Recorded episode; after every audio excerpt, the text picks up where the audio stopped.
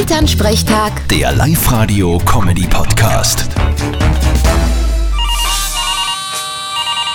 Hallo Mama. Grüß dich, Martin. Du sag einmal, glaubst wirklich, dass die Amerikaner UFOs gesehen haben? Wieso nicht?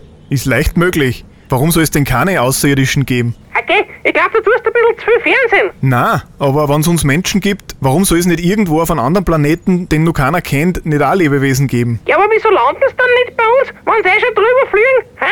Was weiß ich? Vielleicht gefällt es ja noch nicht bei uns. Wenn du in Urlaub fährst, kehrst du ja auch nicht gleich beim erstbesten Dorf ein, sondern schaust, ob es nur was Schönes gibt. Was ist denn das für eine blöde Theorie? Nein, ich glaub nicht an Außerirdische. Ja, ich schon.